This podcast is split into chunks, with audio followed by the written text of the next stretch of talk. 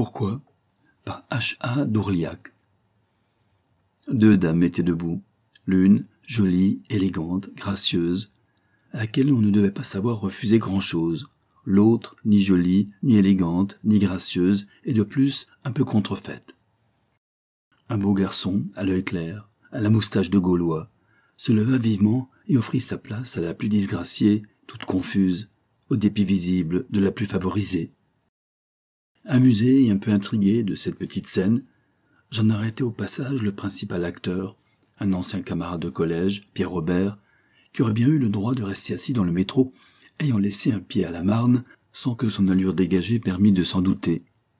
Mes compliments, voilà une galanterie méritoire. Surpris de la rencontre, il eut un mouvement de crispation douloureuse à ma réflexion, et je compris que j'avais fait une gaffe. Ne ris pas, me dit-il, d'une voix un peu altérée, tu me ferais de la peine. Je m'hâtais de changer de sujet et arrivé à la porte Maillot, je me disposais à prendre congé lorsqu'il me demanda De quel côté vas-tu? Faire un tour au bois, pour respirer un peu, après le bureau. Veux-tu de ma compagnie, comme jadis, quand nous étions à Sainte-Croix Je te raconterai pourquoi je t'ai rabroué tout à l'heure. À travers les larges avenues et les étroits sentiers, nous parcourions en familier les lieux chers à notre enfance, et les souvenirs se levaient en foule. Tu sais que j'avais perdu mes parents très jeunes, dans un accident de chemin de fer et j'étais devenu interne à Sainte-Croix, où j'avais déjà suivi les classes enfantines comme externe. Aussi, malgré la grande bonté des pères, le changement me parut un peu dur. J'étais cependant des plus gâtés. Mes maîtres s'intéressaient encore davantage au petit orphelin. Puis l'économe avait ordre de ne me refuser aucune douceur. Je crois bien. Tu nous faisais joliment envie avec tes uniformes impeccables, tes cache-nez très chics et l'argent de poche qui ne t'était pas ménagé. Oui, mais j'aurais volontiers donné tout cela pour ce que vous aviez, et que je n'avais pas moi, une visite au parloir, une famille aux vacances, mais rien, personne. Mais chaque année tu faisais un voyage superbe à la mer, à la montagne, en Suisse, en Italie, en Allemagne, et tu connaissais presque toute l'Europe, quand certains camarades n'étaient jamais sortis de chez eux. Mais chez eux ils avaient un père, une mère, une grand-mère, une tante. Et ta tante d'Amérique, oui, la sœur de ma mère, qui payait régulièrement ma pension, par l'intermédiaire de son notaire, et ne me laissait manquer de rien, sauf de tendresse. Aussi, malgré ses lettres très affectueuses, je la jugeais une vieille fille égoïste et quinteuse, autant que timorée, ne voulant pas déranger pour moi ses petites habitudes, sa vie étroite entre son chat et son perroquet, et me tenant soigneusement à l'écart, sous prétexte qu'elle redoutait pour elle et pour moi le voyage d'outre-mer. C'est vrai, tu n'en parlais pas volontiers. Je ne savais rien d'elle. Aînée de ma mère qui était, comme tu sais, américaine, elle ne l'avait plus revue depuis son mariage avec un Français qu'il avait emmené dans son pays, et je supposais qu'elle lui en gardait quelque rancune, peut-être reportée sur moi. Mais je n'avais aucune donnée à cet égard, n'ayant pas de famille paternelle. Et le notaire, interrogé un jour discrètement, s'était borné à me répondre que ma tante était une personne un peu originale mais excellente. C'était par lui que passait notre correspondance, chose qui m'intriguait bien un peu aussi. Et j'ignorais même l'adresse de cette seule parente à New York. Craignait-elle de me voir tomber un jour chez elle comme l'autre? S'il vous plaît, ma tante, je suis votre neveu. Et l'océan ne lui semblait-il pas barrière suffisante? J'atteignais ainsi la rhétorique et je commençais ma philosophie avec une certaine impatience d'arriver au bout de mes études. Quand je serai bachelier, avec duvet au menton, on ne pourra plus me traiter en petit garçon. Je pourrai parler plus haut et réclamer respectueusement mais fermement la permission d'aller saluer et remercier ma tutrice. Si elle me la refusait, eh bien je m'en passerais.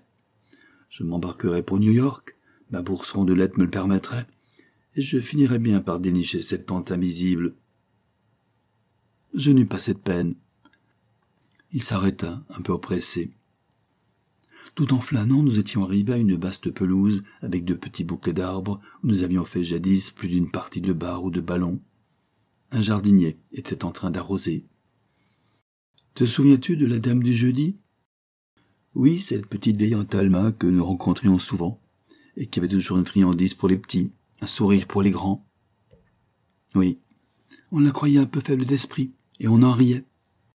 Cet âge est sans pitié, Chez les philos, ce fut une autre ancienne. Ruffec. Tu te rappelles Ruffec Oui, mais pas avec plaisir. Ruffec prétendait qu'elle devait avoir une passion pour l'un de nous. Et chacun s'en défendait. Vexé. Moi comme les autres. Certains après-midi très chaud, il me taquinait encore à propos du malencontre Talma entrevu à travers les branches. Qu'elle aille au diable, et toi aussi m'écriai-je, impatienté. Un tuyau d'arrosage traînait malheureusement là. Ruffec s'en saisit, et avant que j'aie pu l'en empêcher, il le braqua sur la promeneuse. Il ne voulait que l'effleurer, mais elle était très petite, et ce furent ses épaules qui reçurent le jet d'eau froide. Elle eut un léger cri, mais en apercevant notre groupe et Ruffec qui ricanait, il y eut dans son regard plus de tristesse que de colère, il s'en alla bien vite de son pas menu. Je ne la revis qu'à son lit de mort. Comment cela? Elle n'était pas bien forte. Elle avait pris froid. Une bronchite s'était déclarée, qui dégénéra en congestion pulmonaire. Un matin, le supérieur me fit appeler et me dit Votre tante est très malade. Elle désire vous voir. Je n'eus pas besoin de traverser l'Atlantique. Elle habitait auprès de Sainte-Croix. De son balcon, elle pouvait plonger dans les jardins où nous prenions nos ébats, sans se montrer, comme elle venait les suivre de loin au bois. C'était la dame du jeudi. Nature douce et craintive, elle avait souffert plus qu'une autre de sa difformité. Redoutant le monde et les contacts qui blessent, elle ne vivait que pour sa sœur qui ne vivait que pour elle. Quand ma mère avait épousé mon père, ça avait été un déchirement, tel qu'elle avait failli mourir, et malgré les plus affectueuses instances, elle n'avait pas voulu les suivre, craignant d'être un objet de moquerie ou d'opprobre. Le même sentiment l'avait empêché de se révéler à moi autrement que par ses bienfaits. Je ne voulais pas qu'on se moque de moi, ni surtout qu'on se moque de toi. Vois-tu, mon petit? Et il était resté dans la coulisse, et comme elle avait aimé ma mère, elle m'avait aimé de loin, passionnément, silencieusement. Voilà pourquoi. H. A. Dourliac